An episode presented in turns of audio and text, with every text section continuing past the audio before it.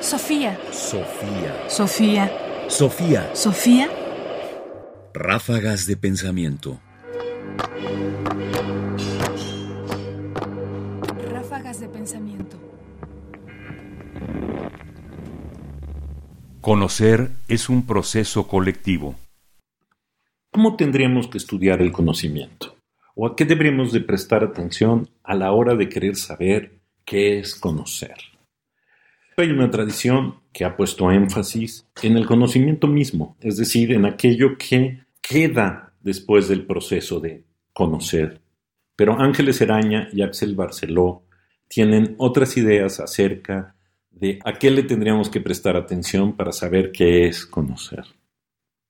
Coincidimos en que es necesario estudiar al conocimiento desde la perspectiva de la investigación, desde una mirada que considere al conocer como el fenómeno de interés y al conocimiento como derivativo de éste.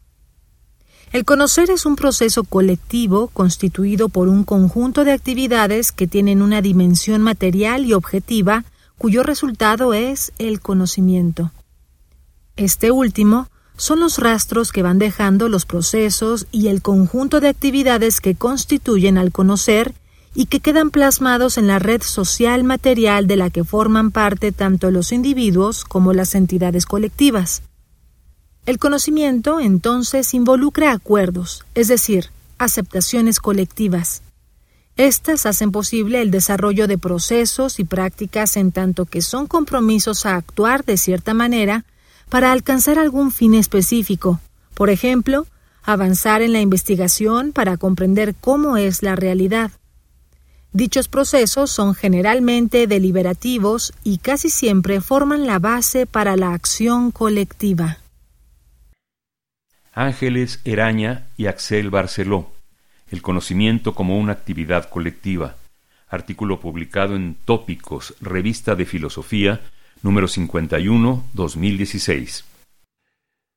Como escuchamos, Ángeles Eraña y Axel Barceló proponen que lo que hagamos es prestar atención el proceso de investigar, es decir, al proceso por el cual se obtiene el conocimiento, quizás más que al conocimiento mismo. Porque antes que el resultado, hay una serie de elementos que son materiales y objetivos que nos llevan a ese resultado.